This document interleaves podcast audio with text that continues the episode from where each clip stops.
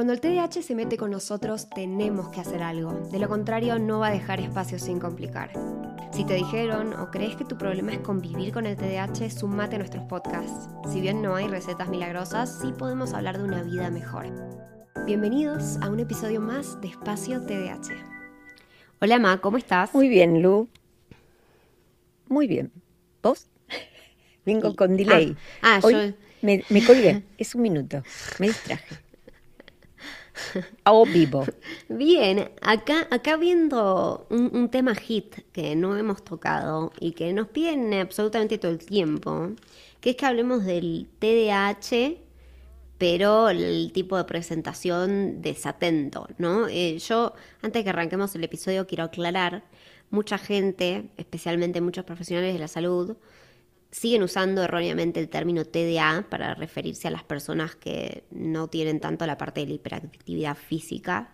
Em, pero hoy la manera correcta de decirlo es TDAH con tipo de presentación desatento. Muy, muy importante y creo que tal vez nos podría servir para aquellos que de alguna manera dicen, sí, pero yo si dice hiperactivo no me siento representado.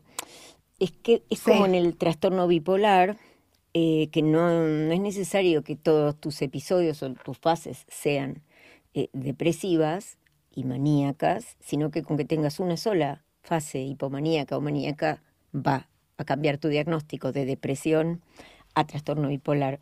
Entonces, eh, por ahí un poco para aclarar, me parece bien, fueron cambiando los manuales. Creo que fue más o menos en 1960 que apareció esta presentación, así como ADD, eh, porque de, hecho se empezó a hablar de la forma desatencional.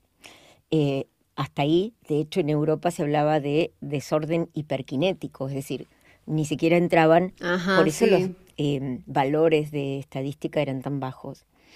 Pero digamos, a ver si podemos, si, si sirve un poco, imaginarnos como un canal de flujo, como un tubo que va cambiando, que va pasando el, líquido y va corriendo, si hiciéramos un corte en un lugar o un corte en otro lado, serían distintos momentos de ese flujo, ¿sí?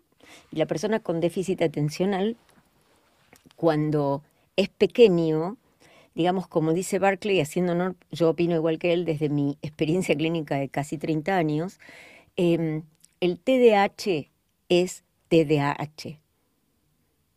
Es decir, la persona que tiene TDAH como desorden de eh, funciones ejecutivas cerebrales es un desorden que en la infancia tuvo hiperactividad o impulsividad y la perdió a través del desarrollo, porque eso es lo que sucede normalmente, bajan los síntomas de hiperactividad.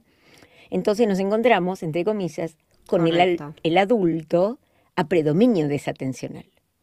Entonces, es muy importante esto que les cuento porque estas son cuestiones que hoy están apoyadas por muchísimo más trabajo de neuroimágenes que aquellos que nunca en la vida tuvieron ni impulsividad ni hiperactividad, pero nunca, no tienen TDAH, sino que tienen tempo cognitivo lento, que es otro desorden del neurodesarrollo y es un desorden predominantemente de atención.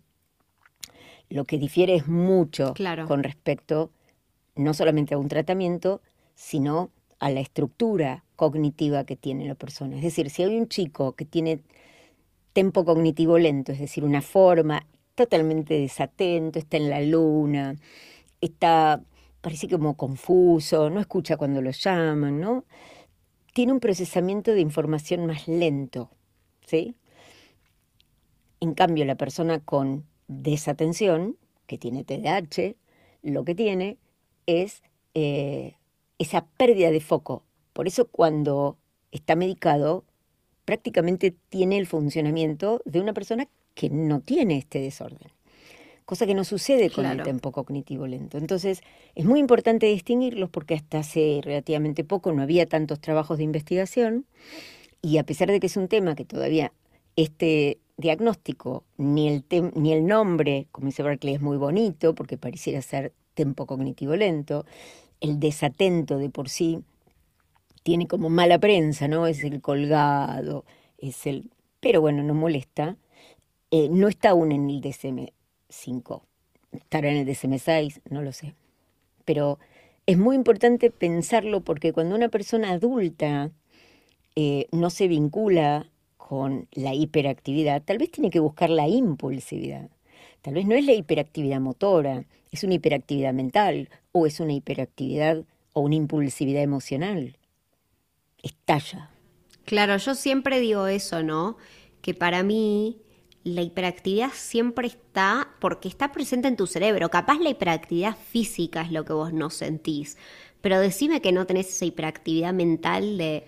Porque claro, vos, yo me imagino al, al desatento en un sillón ¿no? Mirando al techo, sin moverse, y vos decís, uy, qué vago, pero adentro de su cerebro están pasando 800 millones de piezas de información de todo lo que tiene que hacer y capaz está abrumado, pero no es que no está pensando en nada, es que capaz piensa tanto y tiene un nivel tan rápido de ideas y de cosas que se paraliza, no se puede mover. Es importante esto que vos decís, pensémoslo de esta manera.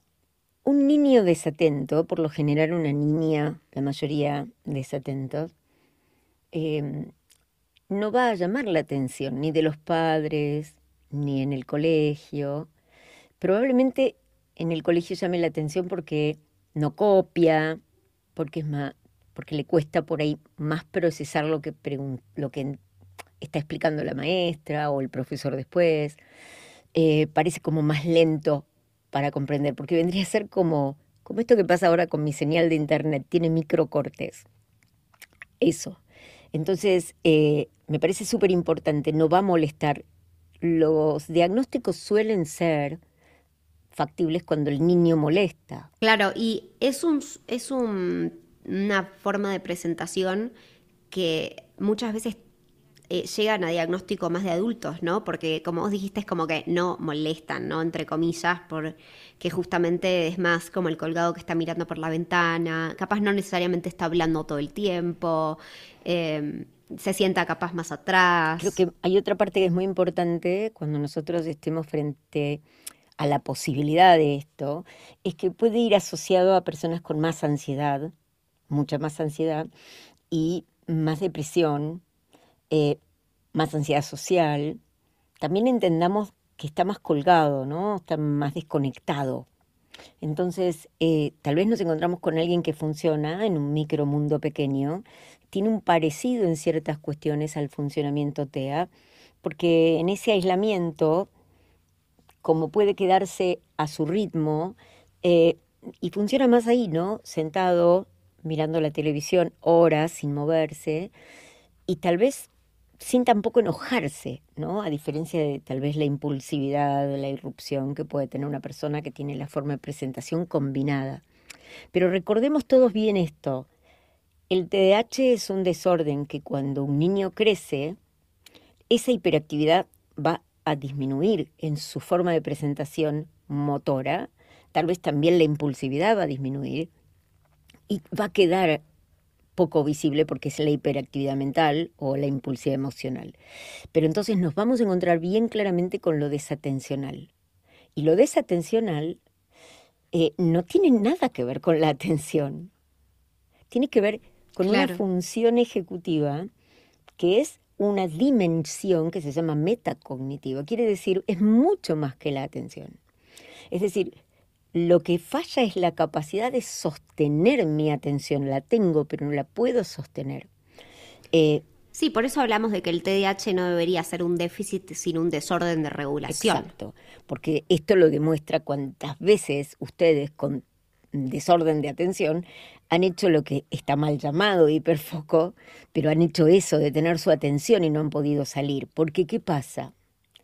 Es la dificultad para hacer shift, para hacer cambio desde una situación a otra. Como eso falla, la persona queda enganchada en algo que le interesa, pero no es porque está haciendo voluntariamente eso, sino... No, claro. No es una decisión. Re involuntario. Entonces, fijémonos de esto. Ojalá fuera una decisión. Claro, pero ¿qué pasa el que está fuera de la persona colgada desatenta? Va a sentir que no les importa, te olvidas todo, pero no lo que te importa a vos eh, va a estar como en la luna y muchos aprenden a disimular, como hablábamos también, mecanismos de compensación, a decir sí, sí, claro, ¿no? Como si hubieran entendido. Obvio, no entendieron nada porque no escucharon nada o escucharon todo como dividido. Y lo peor es que eso te funciona hasta que alguien te hizo una pregunta y, y, vos decís, sí, sí, claro, claro, no, total, coincido. Y te, no, pero era una pregunta. Sí, o, o por ahí tal vez decís, pero ¿cómo coincidís? Si te acabo de decir tal cosa. Bueno, ni hablar de todo lo que tiene que ver personal. Acá no es solamente, a veces hablamos y veo las tedeachadas de todos cuando publicas en tu Instagram y todos escriben.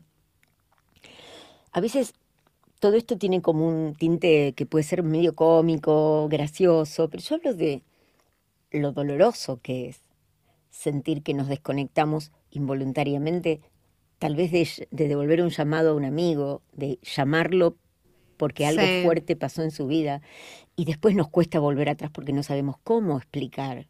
Entonces yo digo, acá viene la psicoeducación, necesitamos explicar. Esto no es intencional, esto es porque yo tengo un problema, estoy haciendo todo lo posible, pero no es que no me importás. Pero en el tema de estudio, cuando una persona tiene TDAH, pero ya no tiene la hiperactividad y ese predominio desatento, en realidad se desfocaliza. La medicación lo vuelve a poner en foco y en ese momento tiene la óptima posibilidad de funcionar. La persona con tempo cognitivo lento, de lo que mencioné antes y que por ahí vamos a hacer un, un, podcast de esto, es otro estilo el de funcionamiento. Tiene problemas en el procesamiento de la información. Pareciera ser que no entienden la explicación no es que no prestan atención solamente, parece ser que están como en una nube, se abruman fácil y todo esto los lleva a estar como cognitivamente más lentos. Claro. Es una cosa muy importante de distinguir y aparte por otro lado es importante ver esto el, en el caso del TDAH versus el tempo cognitivo lento, y esto lo explica muy bien Barclay en varias veces, hay una diferencia con respecto al coeficiente intelectual, casi de 10 puntos o de 8 puntos en el TDAH y nada en el tempo cognitivo lento. A pesar de que el nombre es muy feo, pareciera ser que hay más disminución en el rendimiento de la capacidad intelectual con el TDAH que con el tempo cognitivo lento. Mira, así todo procesando más lento, pero y bueno, pasa de capaz a nosotros se nos escapa más cosas, no, sé. Creo que tiene mucho que ver con este jumping de la impulsividad, ¿no? A ver, a veces, ¿qué nos pasa? Claro. La persona desatencional eh, a veces es como que no tiene energía, está como más, como más aletargado, ¿no? Le cuesta arrancar, todo lo hace, ¿no? Entonces siempre encuentra a alguien que compensa por ellos, o sea, porque no son molestos, porque es gente tranca y qué sé yo, bueno, siempre encuentra a alguien que se engancha con ellos y son como un tráiler, ¿viste? Se enganchan a una camioneta 4x4 con ruedas grandotas y ellos van enganchados atrás. Y lo llevan por todos lados. No sabemos a dónde y muchas veces a lugares que no son muy felices, pero buscan a alguien que cumpla con esa función de motor. Por eso yo me canso de decir todos tenemos motor, hasta los desatentos. Eh, así que hay que buscarlo. Basta de estar enganchados con otros y a funcionar eh, y aprender a funcionar con la energía que tenemos a lo cual diría, nada mejor que acoplar el ejercicio, porque el ejercicio es súper importante.